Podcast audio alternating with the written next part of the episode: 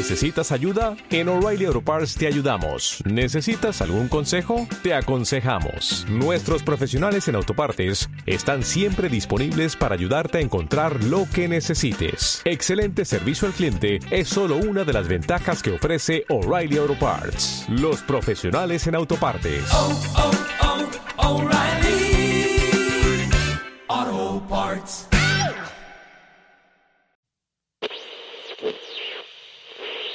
¿Qué tal? Mi nombre es Iván Sánchez y esto es Fundamento Edición Podcast.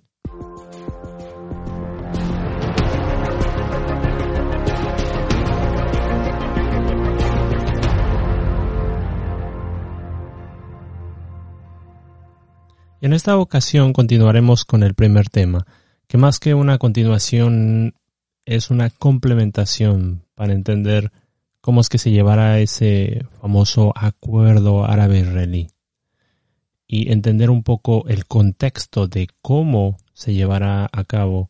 En esta ocasión hablaremos del tema la era post-dólar. Y bueno, los Estados Unidos es una nación que fue fundamentada en los principios bíblicos. Los cimientos están arraigados a una base judeocristiana. Esto ha hecho que los fundadores pongan las bases sobre un correcto fundamento, Cristo. Esta nación llegó a ser un semillero para las demás naciones. Y bueno, ¿qué podemos decir? No existe un país perfecto, y menos esta nación. Se han cometido imprudencias, intervenciones innecesarias y una serie de errores en la política interna. Pero fue clave para la terminación de la Primera y Segunda Guerra Mundial, al igual que su ayuda a otros países. Su moneda hoy es una de las más importantes en el mundo y es una influencia en otras economías para el desarrollo del mercado extranjero. Podría pasar explicando una serie de virtudes que se pueden ver alrededor de su historia, siendo un país joven con menos de 300 años de existencia. Con el paso del tiempo, esas virtudes se han empañado por una, digamos, por algunos sucesos de racismo, políticas al extranjero, pero eso no ha hecho que deje de ser el país más poderoso e influyente. Hoy en día, los medios de comunicación como entretenimiento, arte, música y un sinfín de áreas son las que más influyen en el mundo de hoy. Pero al tiempo, cada vez más, digamos, ha dejado en evidencia la decadencia de una moralidad cuestionable. La libertad, que es uno de sus símbolos más emblemáticos de esta región, se ha cambiado por algo mucho más sombrío y turbio. Eh, Los cimientos que fueron establecidos al tiempo pasaron a ser unos instrumentos arcaicos. Y, eso es lo que se ha venido hablando, que deben ser reformados o pasar por un proceso de, de construcción social y política. Algunos aún cuestionan si realmente fue creada bajo los principios bíblicos, pues usan el argumento es mejor que debe estar separado, obviamente, la iglesia del Estado y no influir en cuestiones de fe, en la política o lo social. No significa que debamos establecer una teocracia, ¿no? Como algunos países árabes. Los fundadores sabían que la democracia traería un equilibrio en la sociedad, pero siempre respetando los cimientos para formar un gobierno que sepa la importancia de que las leyes se estén honrando siempre a Dios, para poder ser guiados a tomar decisiones que puedan honrar los fundamentos. Pero si los fundamentos se quebrantan, habrá consecuencias muy serias y con secuelas terribles. Esto sobrepasa la administración en turno. Esto va más allá de una posición política, si te sientes de derecha, de izquierda, centro, o un libertario, o de alguna otra ideología o posición. Las bases cada vez más son impopulares y cada vez hay menos espacio para una plataforma política que sostenga, por ejemplo, el no al aborto. El modelo tradicional de un matrimonio entre hombre y mujer. Es decir, la maldad ha escalado de tal forma que no es posible tener suficientes votos o influencia para poder parar en seco una ola de inmundicia que amenaza con barrer absolutamente todo. Tu libertad de expresión, cambiarla por un discurso de odio. tu libertad religiosa por intolerancia y exclusión, tu identidad por un abanico de desviaciones, en fin. Se abrió hace tiempo una caja de Pandora que guardaba la maldad suficiente para contaminar la nación desde adentro.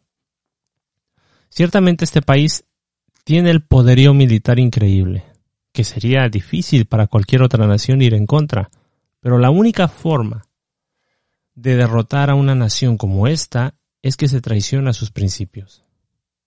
Y desde adentro se produzca una enfermedad difícil de parar, que contamine todo, todo a su paso. Israel, Israel como nación experimentó algo muy similar, siendo una nación que fue creada para honrar a Dios y como un modelo para las demás naciones. Si analizamos, se analizan de forma histórica y cronológica, cuando Israel caminaba en los principios y las leyes, era de bendición para los demás o para las demás naciones. Pero si andaba en desobediencia y se alejaba de Dios, solo había miseria y destrucción. Es, es interesante ver cómo la forma cronológica deja en evidencia estos asuntos. En la antigüedad, los madianitas y amalecitas eran enemigos del pueblo de Israel. Y ellos venían en la mejor época, en la mejor época donde eh, Israel tenía demasiado fruto. Y ellos venían con el único propósito de robar, de robarles absolutamente todo. Y es importante conocer el nombre de estos enemigos, porque se llaman madianitas y amalecitas. Madian significa pleito rencilla y contienda.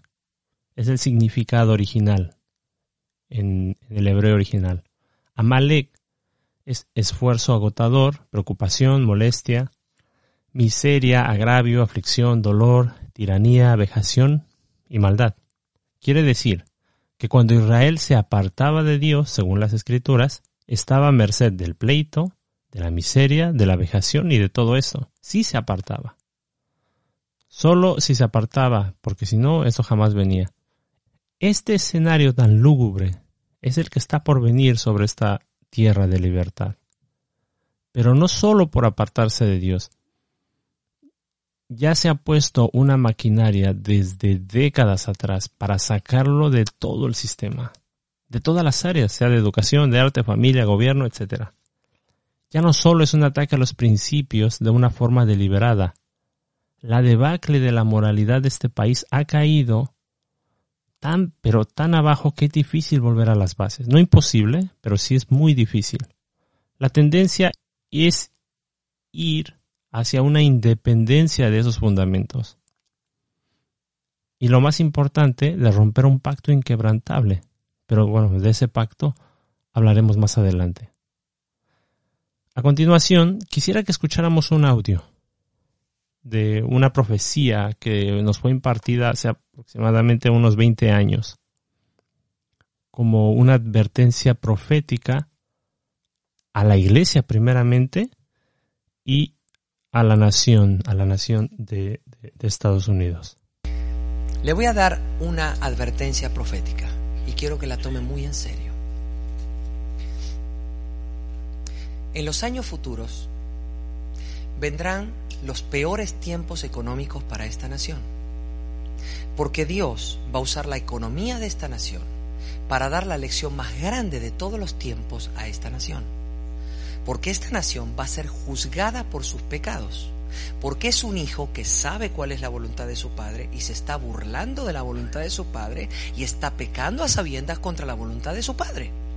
Va a ser fuertemente juzgada y lo que Dios va a tocar, porque es un ídolo fuerte en esta nación, es la economía.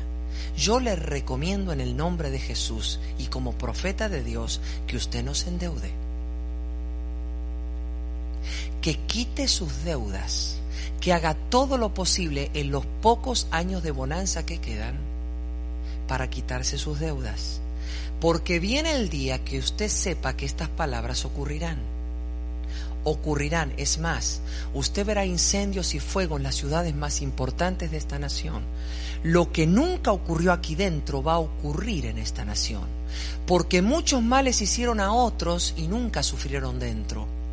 Y Dios va a empezar a devolver eso, no porque Dios no ama a esta nación, sino por todo lo contrario porque Dios la ama y Dios no va a dejar que esta nación se aleje pérfidamente como cualquier nación que no fue fundada en Dios. Usted tiene que saber esto. Claro, usted puede ser que le quiera creer a los profetas de la prosperidad, que le dicen a usted que nos va a ir muy bien, que Dios no va a juzgar el homosexualismo, que Dios no va a hacer nada sobre esta nación, que las leyes contra el aborto no van a ser juzgadas, porque tenemos una nación que cuida a las ballenas y mata a los niños. Pues yo le aviso de parte de Dios que va a ser juzgada. Y no importa cuántos profetas y hermanos míos digan lo contrario.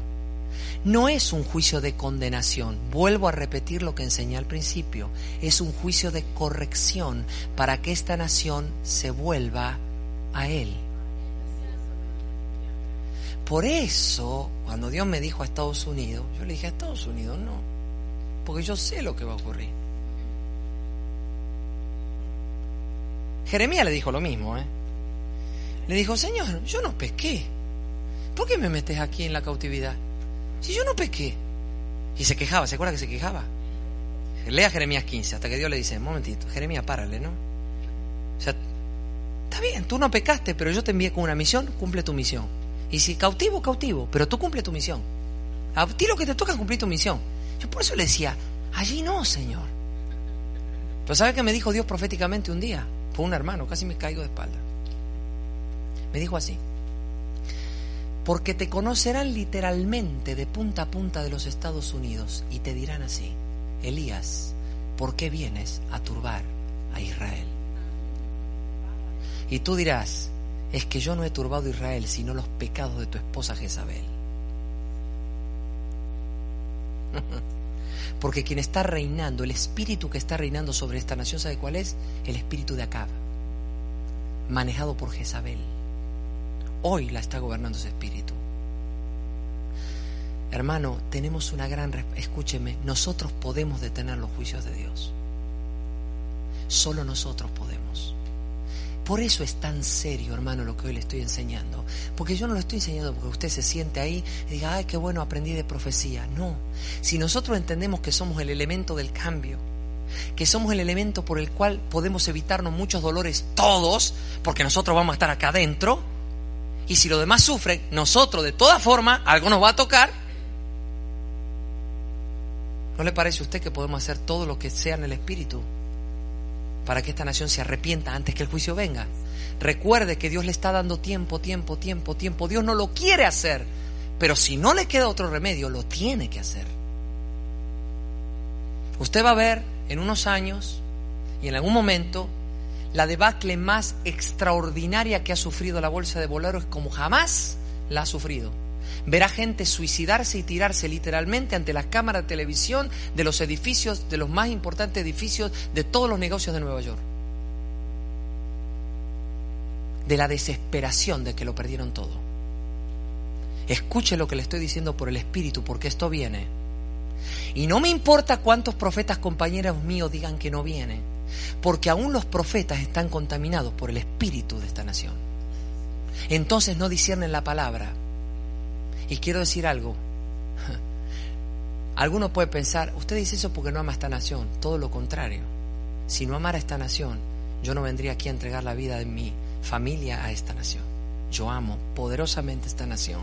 Y porque la amo, necesito hablar la palabra de Dios para que nosotros, el pueblo, produzcamos un cambio poderoso en esta nación. Bueno, a nadie, ni a usted ni a mí nos gusta escuchar este tipo de mensajes. Al pueblo de Israel no le gustó escuchar que debido a su pecado entraría a estar 70 años en exilio bajo el yugo de otra nación, como Babilonia. Pero esto va más allá de que si nos gusta o no. Hay principios que deben honrarse, y si se pasan por alto, las consecuencias son muy graves. Hablamos de un colapso sin precedentes. Si la actual crisis mundial por el coronavirus es fuerte y ha debilitado naciones enteras, ¿qué podemos esperar de la desaparición de una de las monedas más importantes será una situación donde la única respuesta es Jesucristo.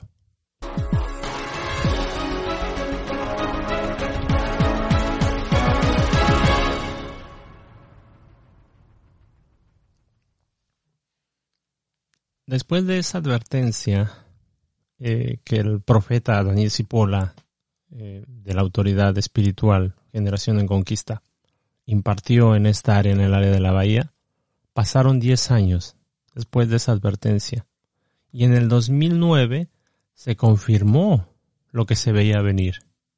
Y ahora de forma definitiva. Eh, a continuación voy a poner otro clip que habla eh, confirma lo que se había hablado hace por ahí del 2001, del 2000-2001, y ahora lo, viene a confirmar en el 2009. Pero agrega algo bastante interesante. Eh, o sea, el tomar el nombre de Dios en vano es una grave falta. La moneda más poderosa lleva ese emblema de que en Dios es que confía. Pero la situación actual eh, ha demostrado, ¿no? Lo contrario. Ahora tengo que decir algo muy importante hacia los Estados Unidos de América. En Deuteronomio 5:11 la palabra de Dios dice que Jehová no dará por inocente al que tomare su nombre en vano.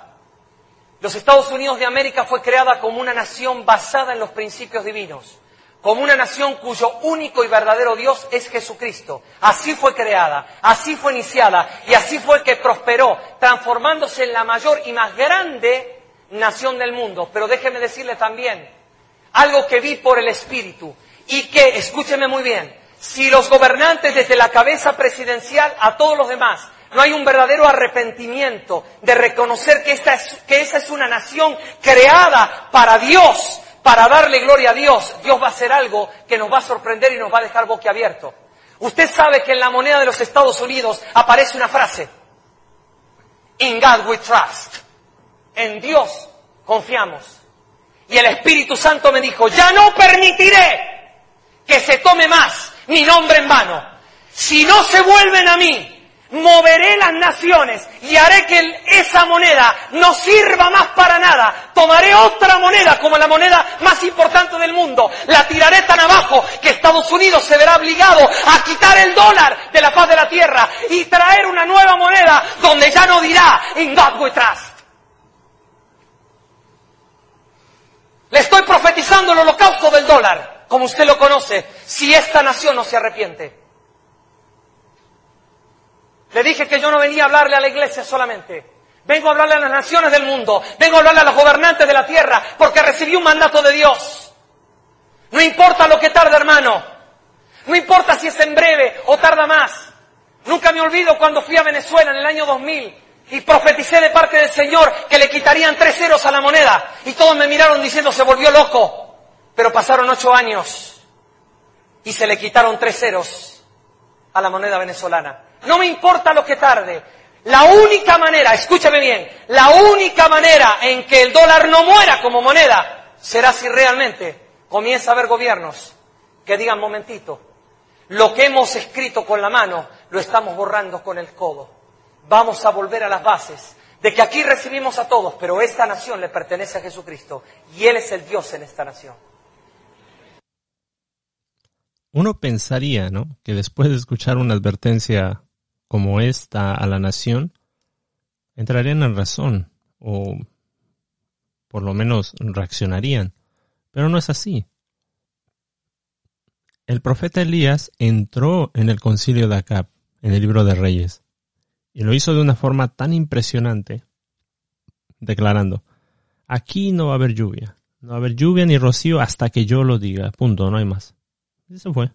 Y la gente lo vio y sacan este tipo, ¿qué le pasa? ¿Cómo que no va a llover hasta que él diga? Y pasó el tiempo y no llovía. Y andaban buscando al loco. Al loco que había dicho que no iba a llover hasta que él diga. O sea, tenía una autoridad tremenda, increíble, Elías, para poder ordenar el gobierno de Acab, que había sido influenciado por Jezabel y había entrado en, idolatría y en, unas- en una serie de pecados que tenían que ser corregidos. Es decir, que aunque vivamos en esta época, Dios siempre usará un profeta, usará profetas para guiar a su pueblo y para enviar una palabra, sea de consuelo, sea de dirección, de propósito o de juicio correctivo.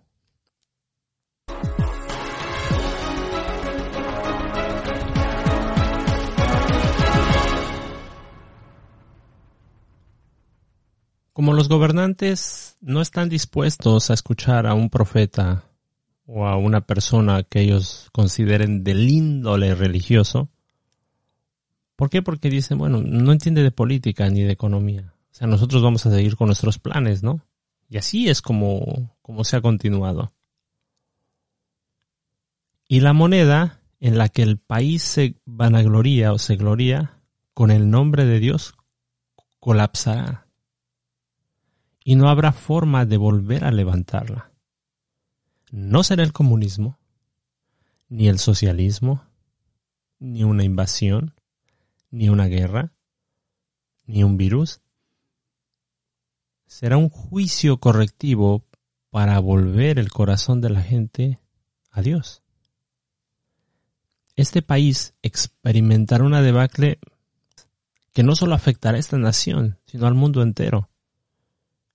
El americano de clase media o alta, el americano nunca ha experimentado que su moneda no valga lo que, solía valer. Nunca ha experimentado una inflación.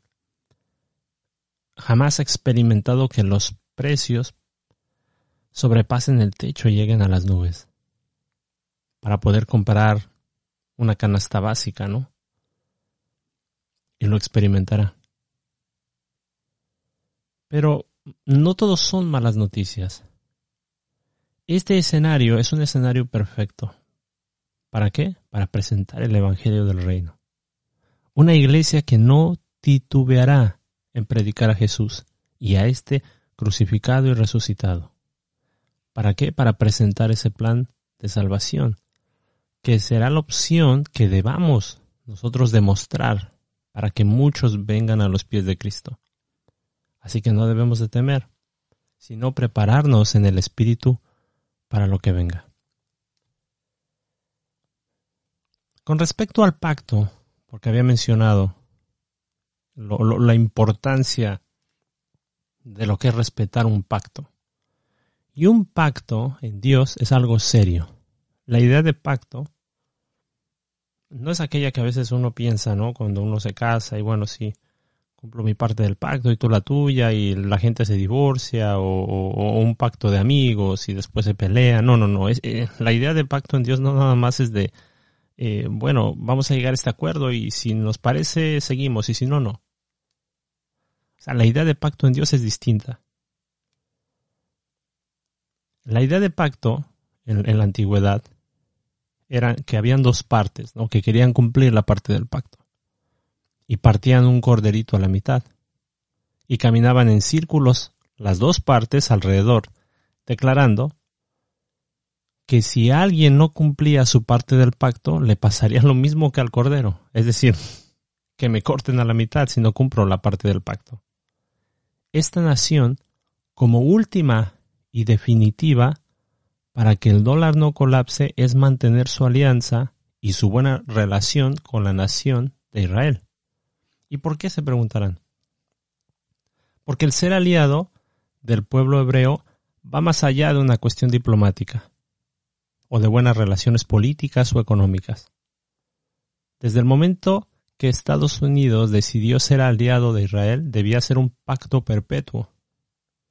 Y al día de hoy podemos evidenciar con la actual administración que está lejos de serlo. La evidencia de que ese pacto se rompa, la evidencia más reciente que podemos ver de que ese pacto se, puede romper, es lo ocurrido en Afganistán. Y cómo esta nación de un día al otro se lavó las manos de una guerra que desde el principio no debió haber entrado y abandonó a su suerte. Y de esa forma pasará con Israel. Cuando Israel entre en un conflicto armado terrible con sus eh, enemigos, esta será la gota que derrame el vaso. ¿Por qué? Porque eh, esta nación le dará la espalda. Le dará la espalda. Y vamos a escuchar otra, otra advertencia de lo que se le llama la neutralidad que hará este país en el futuro. Lo segundo que le quiero mostrar es las políticas de Estados Unidos hacia el exterior. Va a empezar usted a ver un gran cambio de la política de Estados Unidos hacia Israel. Hasta ahora el gran aliado de Israel es en los Estados Unidos. Lo apoya en todas las guerras y lo defiende en el Oriente Medio de todos. Pero escuche, Dios me dijo, a partir de ahora el cambio se llama neutralidad neutralidad. Aparentemente va a parecer que como siempre está con Israel, pero en el fondo no está. Y como no está, no la va a apoyar. Y cuando ocurran las cosas va a decir, ya no nos podemos meternos. ¿Sabe por qué? Porque tuvo tanto descrédito Estados Unidos afuera y tan mala fama en los últimos tiempos por decisiones mal tomadas que ya no quiere seguir teniendo mala fama. Y dejará Israel. Y cuando deje Israel, es el principio del fin de los Estados Unidos. Porque el reloj de Dios para los últimos tiempos sigue siendo el pueblo de Dios que es Israel, aunque nosotros somos el cuerpo de Cristo. No confunda. El cuerpo de Cristo, la iglesia, no anula ni cancela al pueblo de Dios Israel. El pueblo de Dios sigue siendo el reloj de Dios para el mundo y nosotros somos los benditos cuerpo de Cristo. Cada uno tiene su lugar en Dios. Estoy siendo claro. Quiero ser muy claro lo que Dios me está hablando para esta gran nación en este tiempo. Será un tiempo tan crítico que jamás en sus peores pesadillas las personas que viven o que radican en esta nación, no solo americanos, porque es una nación repleta de, de, migrantes de, todo, de todos los países, pero jamás, jamás se imaginaron vivir algo así. Y aquí es donde comienza la era post-dólar. Después de abandonar a Israel, la nación se enfrentará a una crisis económica, a una crisis financiera y mundial, y se desplomará. Eh, ¿Qué es lo que harán nuestros gobernantes? Rápidamente se movilizarán. Al darse cuenta de que es casi imposible volver a levantarla, porque se tienen que esperar a ver cómo funciona el mercado, como lo ocurrido en el 2008, por ejemplo, se tiene que ver cómo el mercado se mueve. Pero esto será un colapso de tal magnitud que no habrá forma de volver, volver a levantarlo. Aparte de que hay una deuda ya, ¿no? Porque hay una deuda enorme. Y a eso agrégale un colapso, la inflación. Olvídate, los precios de todo será para arriba, no habrá forma.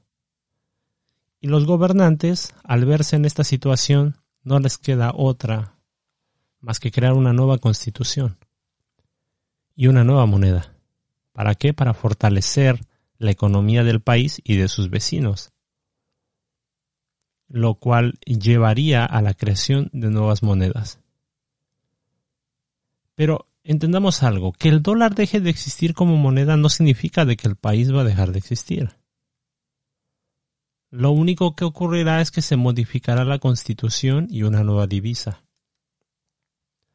entendamos de que al cambiarse la constitución, la mayoría de las libertades que hasta ahorita gozábamos van a quedar completamente nulas. Como la libertad de expresión, como el, el hecho de que exista este modelo de matrimonio entre hombre y mujer, el lenguaje, que también es otra cuestión que ha pasado por una deconstrucción social, con todos los pensadores, filósofos que ha acuñado el país, porque no solo se va a basar en escuchar los dos partidos políticos que predominan, sino que se influenciará por otras partes para formar una nueva constitución. Y esta nueva constitución traerá otra clase de libertades y que la mayoría eh, no se parecerán en nada a la constitución que teníamos. A lo cual se creará una nueva divisa. Y quisiera que escucharan esta última advertencia. El Señor me mostró que debido a que hay una obligación de parte de las naciones de darle fortaleza a su economía, de hacer más fácil eh, todo lo que tiene que ver con, con las negociaciones económicas entre países, en varias regiones de la Tierra, más de una región de la Tierra, comenzarán a reunirse los países de una región para idear y crear una moneda que se maneje en esa región. Comenzaremos a partir de este año y en los próximos a ver la emisión de nuevas monedas, por lo menos algunas pocas, pero las vamos a ver, que empezarán a reunir regiones enteras. ¿Por qué? Porque necesitan fortalecer sus economías. Quiere decir, le digo a todos los economistas, le digo a los financistas, le digo a los expertos, que el rostro de la economía mundial va a sufrir la mayor cirugía de todos los tiempos. Ya nunca más el rostro de, financiero mundial será el que hasta ahora hemos visto. Va a cambiar completamente y empezaremos a ver monedas regionales en varios lugares. Y muchos creerán que esas monedas regionales son las que nos ayudan y son las que nos sacan hacia adelante. Sin embargo, ¿sabe una cosa? La implementación de estas monedas lo único que va a hacer es como la brisa en el barco. Nos va a llevar de verdad al verdadero Euroclidón financiero mundial y es más, sin saberlo ellos, este avance de estas monedas regionales lo único que va a hacer, van a significar el plato de entrada de lo que hará el anticristo cuando venga y ponga bajo un solo régimen financiero al mundo entero. Simplemente es, dirían en Estados Unidos, el appetizer. El plato de entrada, la entrada antes del plato principal. Eso es lo que estaremos haciendo, eso es lo que viene a partir de este año para las naciones.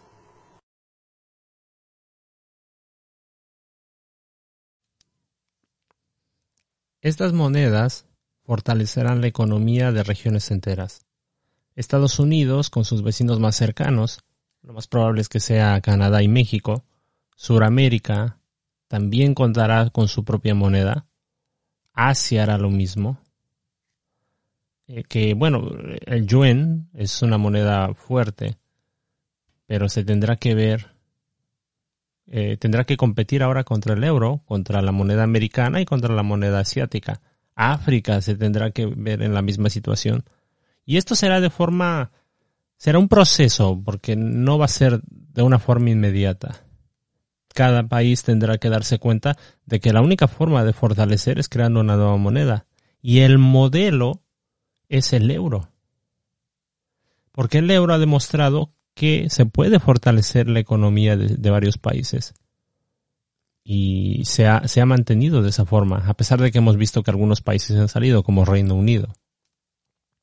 Pero lo de Reino Unido es solamente algo temporal, porque ellos se van a tener que volver a ver forzados a volver a entrar en el euro o quedarse completamente en la ruina.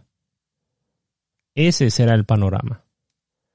Esa será la era post dólar. El euro será como ese modelo para llevar esa fortaleza.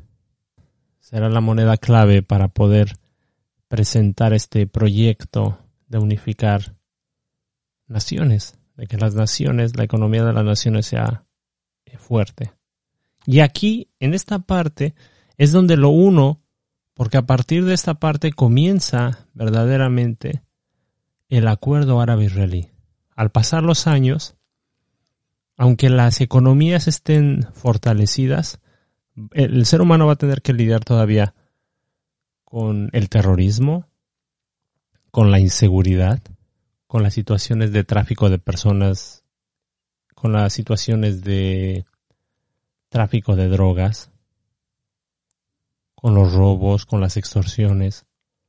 Y es aquí donde se tendrá que presentar ese proyecto, donde digan, hemos fortalecido la economía de cada nación, pero este proyecto te da esa seguridad que siempre has buscado, te da esa estabilidad económica que siempre has buscado. Eliminemos de una vez y por todas el efectivo. Y esto no solo es algo nuevo, se ha venido planteando ya de décadas atrás. Muchos economistas, filósofos, psicólogos, los pensadores se han, han analizado que lo mejor es eliminar el efectivo. Claro, ellos lo han planteado así, pero no hay todavía el sistema que pueda llevarlo a cabo. Porque el único muro por ahora es el dólar. Si el dólar prevalece, es imposible de que empiecen la creación de estas monedas. Tendría el, dólar que colapsar.